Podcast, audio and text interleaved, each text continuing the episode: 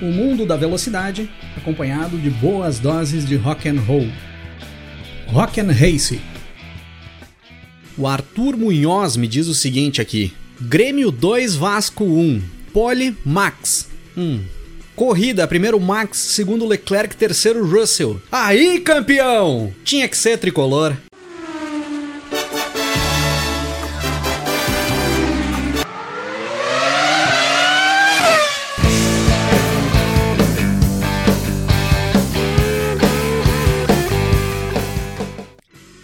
Pessoal, tudo bem com vocês? Grande Prêmio da Itália 2022. Chegamos aí hoje pra gente fazer aquela nossa análise do Grande Prêmio. Primeiro de tudo, nós vamos direto para os palpites que vocês deixaram lá na live do TL2, ainda na sexta-feira. E tenho a impressão de que as coisas estão melhorando por aqui, hein? Vamos se ligar aí, ó. Dalmiro Filho, vamos lá, Cris, tem que arriscar, porque se for com os outros vou ter que dividir o prêmio. É verdade. Primeiro Pérez, segundo Russell, terceiro Leclerc, melhor volta Sainz, último Latifi. 100% de aproveitamento, hein, Dalmiro? Errou tudo. E eu dizendo que as coisas estão melhorando por aqui. Camila Roberto, palpite, P1 Vespa, P2 King Charles, P3 Rei George. Camila, esse teu palpite todo certinho aí nas primeiras três posições e essa marcação de editado aí do lado. Camila. O que, que tu tá aprontando, Camila? Ah, não, aí não. Carlos Santos, primeiro Vespa, segundo Leclerc, terceiro Russell. Aí é que eu me refiro. Joel Filho na corrida P1 Verstappen, P2 Leclerc, P3 Russell. Terceiro membro do canal acertando o top 3. Ou seja, torne-se membro do Rock and Race e tenha conhecimento pleno sobre Fórmula 1. Juca Brunoski na corrida P1 Russell, P2 Alonso, P3 Leclerc. Não é membro, Errou. Kumatora pra corrida. Primeiro, Charlão. Segundo, Carlão. Terceiro, Albon. Albon Kumatora. Isso aí não é o top 3 da corrida. Isso aí deve ser a fila do plantão. Felipe Lobo, o nosso professor de guitarra oficial aqui do Rock and Race. No quali, Leclerc em primeiro, Max em segundo, Russell terceiro. Na corrida, Leclerc em primeiro, Russell em segundo, Max em terceiro. Felipe, volta pra guitarra. Antônio Carlos Júnior, meu palpite: P1 Max, P2 Sainz, P3 Sainz e P4 Pérez. P2 Sainz, P3 Sainz. Tu chutou duas posições pro Sainz para ver se tu acertava e tu ainda assim conseguiu errar, Antônio. O Sainz terminou em quarto e em quarto tu colocou o Pérez. Tá feia a coisa aí, Antônio. É verdade. André Carreiro Lobato, o ano passado deu dobradinha da McLaren em Monza. Acertou. Mais um membro do canal acertando o palpite. Victor Martins, mais um ano sem Mundial. Acertou!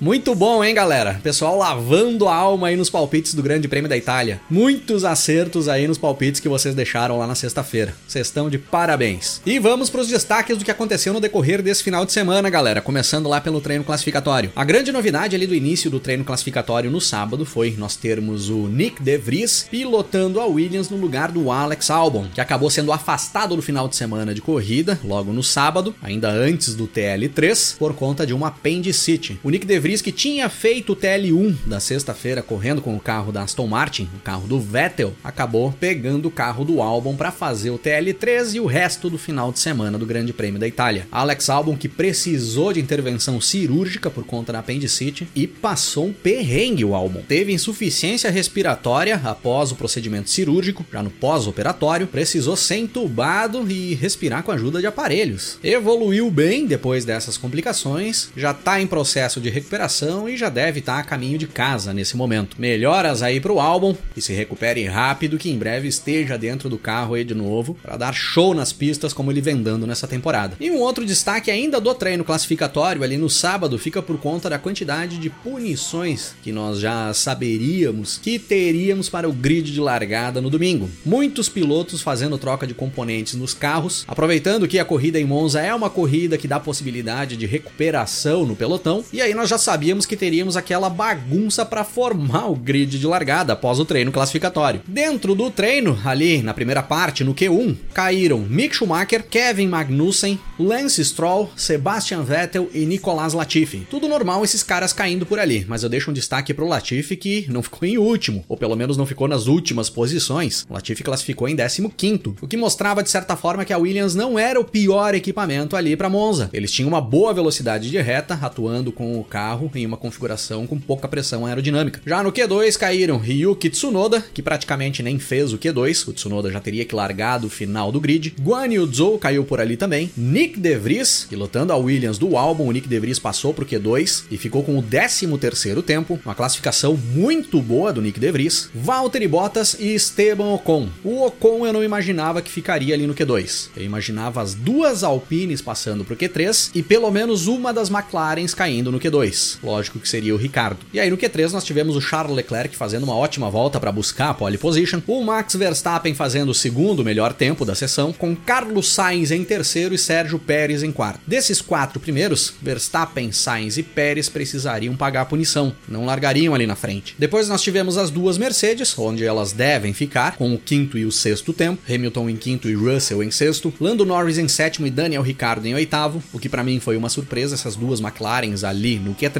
com Gasly em nono e Fernando Alonso em décimo. E as punições ficaram com o Tsunoda, o Hamilton e o Sainz indo lá pro final do grid. O Tsunoda foi para último, o Hamilton para décimo nono e o Sainz para décimo oitavo. O Verstappen e o Ocon tomaram cinco posições de punição, acabaram descendo um pouco as posições que eles tinham buscado ali no treino classificatório. O Sérgio Pérez tomou 10 posições, já foi mais para trás, e o Kevin Magnussen e o Valtteri Bottas tomaram 15 posições de punição. Com todas essas punições, o grid acabou ficando com Charles Leclerc e George Russell na primeira fila, as duas McLarens na segunda fila, com Norris em terceiro e Ricardo em quarto, Gasly e Alonso na terceira fila, em quinto e sexto, Max Verstappen em sétimo e Nick De Vries em oitavo. Olha a posição de largada do Nick De Vries na primeira corrida corrida dele na Fórmula 1, correndo com o carro da Williams. O Guan Yu Zhou ficou com a nona posição e o Latifi ficou em décimo. Olha a posição de largada do Latifi. Nem ele sonhava com isso para esse ano. E aí nós temos a largada no domingo, pessoal. Uma largada boa do Leclerc, assim como a do George Russell. Da galera ali da frente, só quem não largou muito bem foi o Lando Norris, que acabou ficando para trás. Acabou perdendo umas quantas posições, o Norris que tinha largado em terceiro. O Verstappen acaba pulando para quinta posição logo na largada. O Pérez que tinha largado mais para trás também não larga bem e acaba indo lá pro final do pelotão. Na segunda volta de corrida, o Verstappen já era terceiro, o Verstappen já tinha passado o Gasly e o Ricardo, ainda sem a utilização do DRS. E eu destaco já aqui que mais uma vez nós tivemos boas brigas por posição ali no início da prova, antes de ser liberado o DRS. Brigas bem melhores do que quando se libera o DRS. Logo na sequência, na volta 5, o Verstappen já era segundo colocado, já tinha passado pelo George Russell também. E quem ia fazendo um início de prova muito bom era o Carlos Sainz. Ali pela quinta volta, volta, o Sainz, que tinha largado em 18º, já ia chegando nos 10 primeiros. Enquanto o Pérez e o Hamilton iam tendo mais dificuldades para escalar o pelotão. O rendimento do Sainz ali no início da prova era melhor do que o rendimento do Hamilton e do Pérez. Passando da volta 10 de corrida, o Sainz já era sétimo colocado. E aí o Verstappen começava a se aproximar bastante do Leclerc. A diferença ali naquele momento baixava para menos de um segundo e meio. E já começávamos a perceber que os pneus do Leclerc tinham ido embora bem antes do que os pneus do Verstappen. Na volta 12 de corrida, o Sebastian Vettel abandona com problemas na sua Aston Martin. E aí nós temos um safety car virtual. Do pessoal ali da frente, apenas o Leclerc para para fazer uma troca de pneus. Sai dos pneus macios e vai para pneus médios. Uma parada de certa forma bem precoce do Leclerc ali, observando os padrões que a corrida apresentava. Nesse momento, o Verstappen vai para a liderança e o Leclerc cai para a terceira posição. O Verstappen acaba estendendo o stint dele, leva até a volta 26 com os pneus macios da largada e aí para, faz a troca de pneus e volta com pneus médios para a pista, partindo para uma estratégia de apenas uma parada. Agora o Leclerc era líder com o Verstappen na segunda posição. Pouco tempo depois, logo na volta 34, o Leclerc faz a sua segunda parada. E aí o Leclerc vai para pneus macios, para ir pro tudo ou nada contra o Verstappen. Ele precisava buscar um desempenho muito melhor que o Verstappen para tentar chegar até o final da corrida. Só que esse desempenho que se esperava do Leclerc, muito superior ao do Verstappen,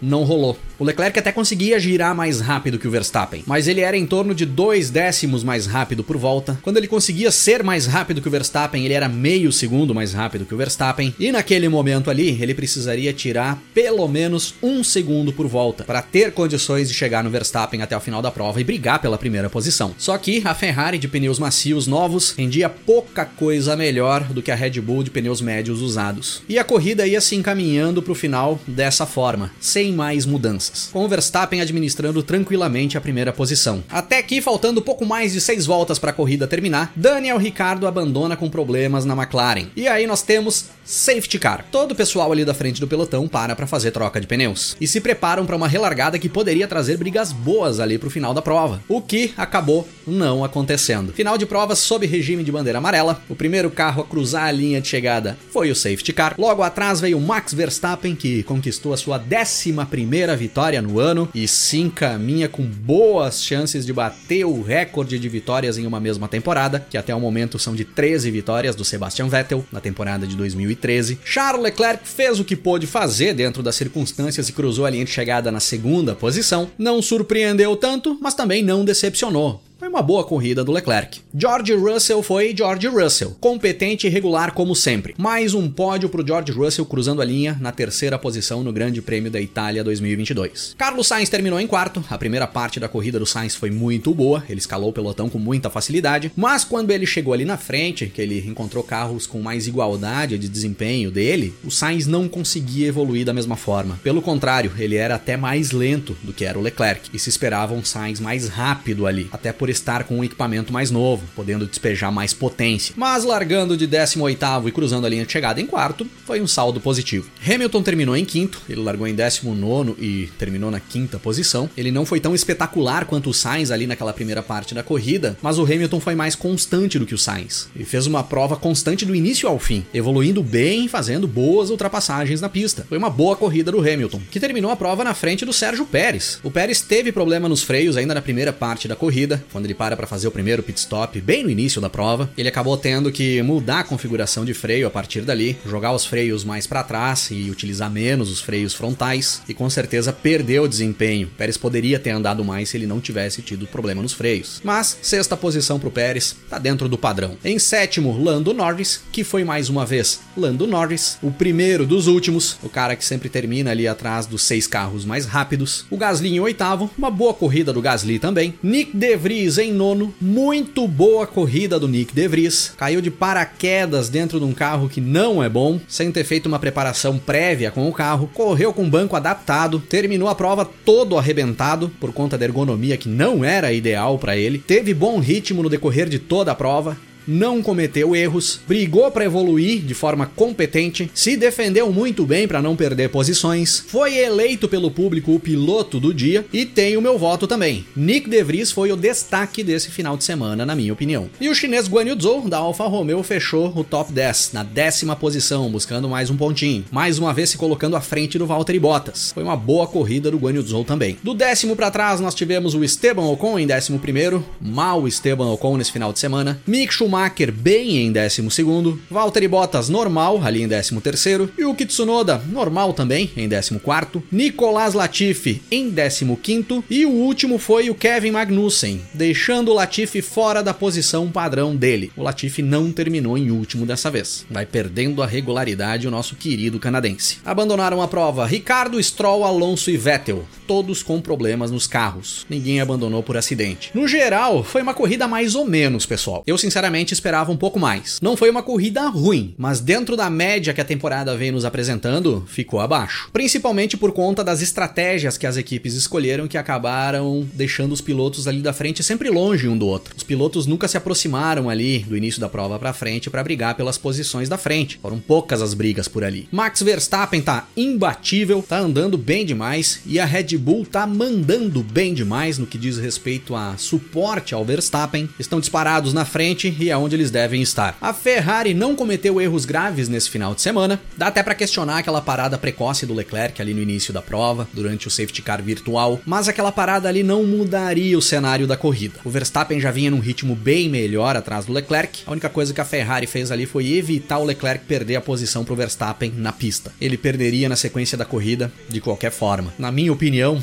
até fizeram o certo em parar o Leclerc ali. Se eles seguissem a mesma estratégia padrão do Verstappen, perderiam ao natural. Tentaram alguma coisa diferente, eu achei válido. Tivemos algumas disputas boas na pista, com algumas ultrapassagens boas. Hamilton fazendo ultrapassagem dupla para cima do Norris e do Gasly. Mick Schumacher e Nicolas Latifi fazendo uma disputa insana, um dando troco no outro dentro da mesma volta. Só que ali na frente, onde mais se esperava a briga, não rolou aí acaba jogando o nível da corrida mais para baixo. Eu vinha dizendo já há alguns dias que Itália ia ser bem interessante para nós vermos a diferença de ritmo de um carro para o outro dentre as equipes. E deu para ver, galera, que nós temos a Ferrari andando num ritmo muito próximo da Red Bull. A diferença de desempenho entre o carro da Red Bull e da Ferrari parece ficar mesmo hoje na questão do desgaste de pneus. Quando Ferrari desgasta pneu mais rápido, como aconteceu nesse final de semana, a Red Bull vai performar melhor. Quando a Red Bull desgasta pneu mais cedo, como aconteceu aconteceu na Áustria, a Ferrari vai performar melhor. Só que o que nós temos visto é que a Ferrari tem a tendência de desgastar pneus mais rápido do que a Red Bull em mais provas no decorrer do campeonato. Então, no geral, a Red Bull tem essa vantagem em cima da Ferrari, além, claro, de todos os erros que a equipe italiana vem cometendo. E é isso que coloca a Red Bull disparada lá na frente. Mas o carro em si, em termos de desempenho, de velocidade plena, os dois estão muito próximos. Já a Mercedes tem um carro bem mais lento, sim. Na média, meio segundo por volta. O que vem acontecendo desde a primeira prova da temporada lá no Bahrein. Ali em Monza foi até mais do que meio segundo por volta, porque ali é pé embaixo o tempo inteiro. Ou seja, não é carro para brigar por vitória em condições naturais. Até pode brigar por vitória agora nessa reta final de campeonato, mas em condições extraordinárias. Ao natural tá fora da briga. E o grande destaque dessa corrida, galera, com certeza foi o final da prova sob regime de safety car. Tivemos um final de corrida sob bandeira amarela, sem disputa na pista, com os carros cruzando a linha de chegada lentos em um desfile de carros para a torcida, que ficou extremamente indignada. Inclusive este que vos fala. Soltei os cachorros na live que eu tava fazendo ali no domingo. Disse que isso não era admissível, que não pode acontecer. Inclusive ontem no grupo de membros nós também tivemos essa discussão e eu cheguei até a erguer o tom da conversa ali com a galera. Lógico, erguei o tom de forma saudável. Eu não saí xingando ninguém por ali, tá, pessoal? Mas eu vinha salientando bem pra galera que existe um acordo entre as equipes e a direção de prova de sempre que existir a possibilidade de não encerrar a corrida sob regime de safety car, que seja tomada essa providência para encerrar a corrida sob bandeira verde. Porém, eu acabei descobrindo ontem, ou melhor, eu fui informado ontem pelo meu amigo Joel, que é membro aqui do Rock and Race, foi ele que me deu o toque, de que esse acordo não existe mais. Inclusive o Joel tinha buscado essa informação no vídeo da Juliane Serrazoli, que ela traz todo o início de semana pós-corrida. E aí sim, verificando com a Ju Serrazoli, esse acordo existia até o final do ano passado. Depois do que aconteceu no Grande Prêmio de Abu Dhabi 2021, a discussão entre a FIA e as equipes para tomar uma definição sobre esse assunto não evoluiu. Foi sugerido sugerida a possibilidade até de se colocar como regra a bandeira vermelha em final de provas quando acontece esse tipo de coisa, para que a corrida seja interrompida e seja dada uma relargada, mas não houve acordo por parte de todas as equipes, pois teve gente levantando a bola de que isso poderia ser utilizado para benefício próprio, poderiam parar um carro em algum lugar que gerasse bandeira vermelha para reunir todo o bolo e retomar uma disputa que já estava morta. Ou seja, esse acordo não foi renovado para esse ano e hoje não existe acordo nenhum. Se não existe acordo nenhum, pessoal, segue-se o que está na regra. E foi o que aconteceu ali no final do Grande Prêmio da Itália. Foi seguida a regra, já que não existe mais acordo nenhum. Então eu que xinguei pra caramba a FIA e a direção de prova pela atitude tomada ali no final da corrida, eu peço desculpas. Eu estava errado. Por falta de conhecimento da minha parte, que acreditava que o acordo ainda estava de pé, eu acreditava que não deveria ter terminado sob regime de bandeira amarela. Se não existe o acordo, a regra tem que ser seguida. E foi o que a FIA fez. Então a FIA está certa. Ela fez o que deveria ter sido sido feito. Ah, mas isso não é o ideal. Opa, aí é outra discussão. Só que aí não é só responsabilidade da FIA. Para esses casos precisa existir um acordo entre a FIA, entre direção de prova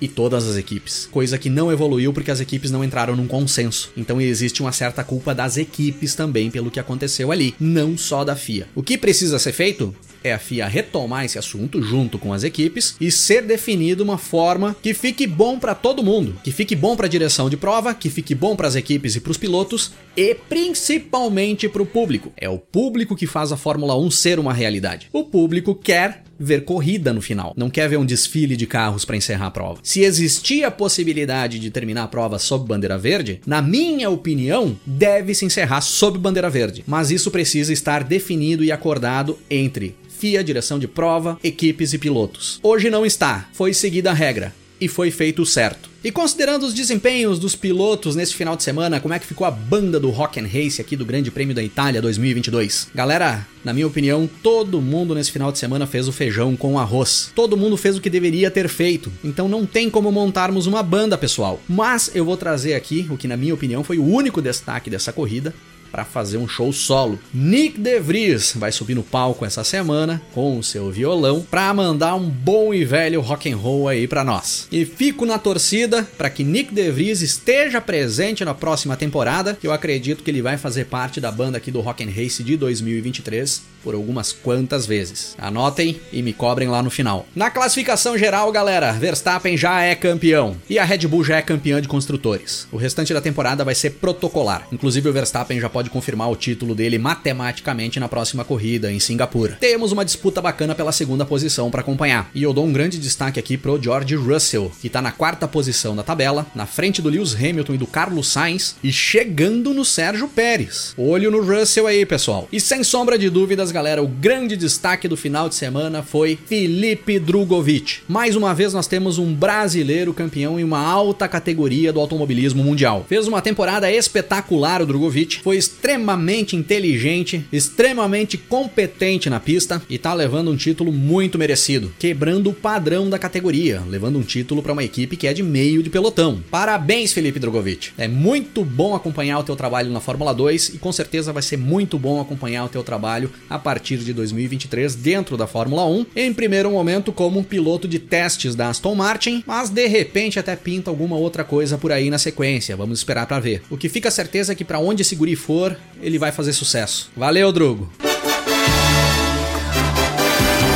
E agora nós temos umas mini férias da Fórmula 1. Serão dois finais de semana agora na sequência sem corrida. E aí lá no dia 30 de setembro, no final do mês, nós entramos no final de semana do Grande Prêmio de Singapura 2022, onde será o primeiro match point do Max Verstappen na temporada. Mas até lá, nós vamos falando ainda por aí e trocando ideias sobre o que pode acontecer nesse Grande Prêmio de Singapura 2022.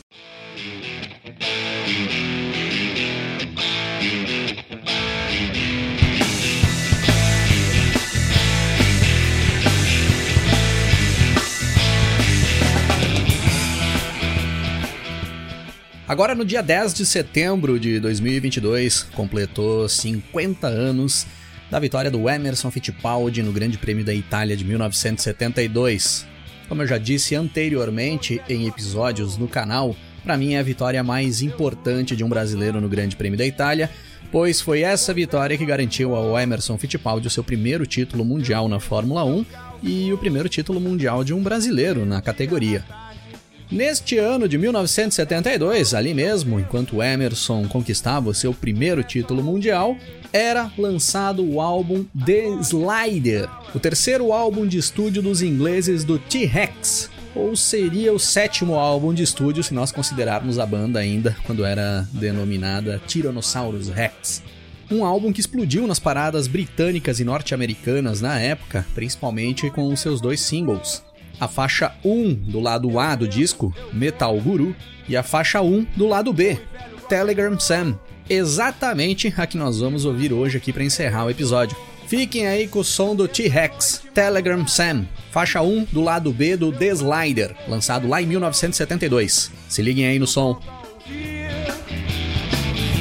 Acordes, escala. Eu vejo uma banda calçada com todos aqueles caras. As lendas do rock and roll.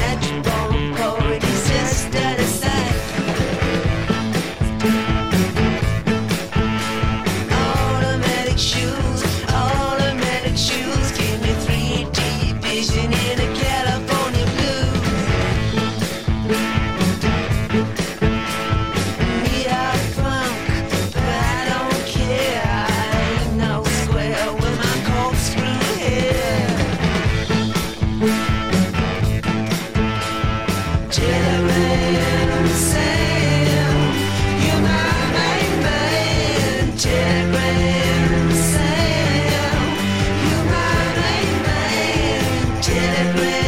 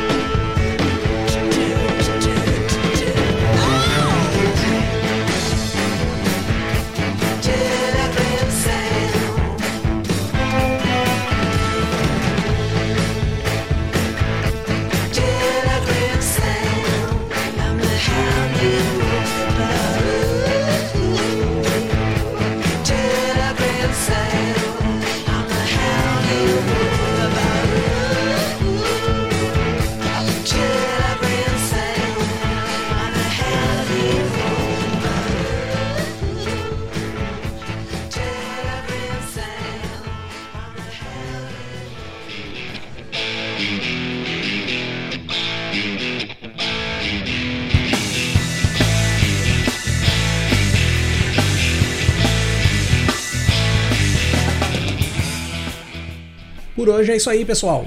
Se curtiu o nosso conteúdo por aqui, dá uma passada também no nosso canal no YouTube, é youtube.com/barra para você curtir também os nossos episódios em vídeo.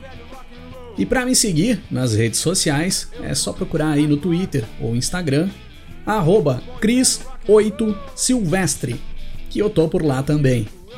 Valeu pela parceria e pela audiência. Um grande abraço para todo mundo. Até mais. Começo a ouvir acordes, escalas.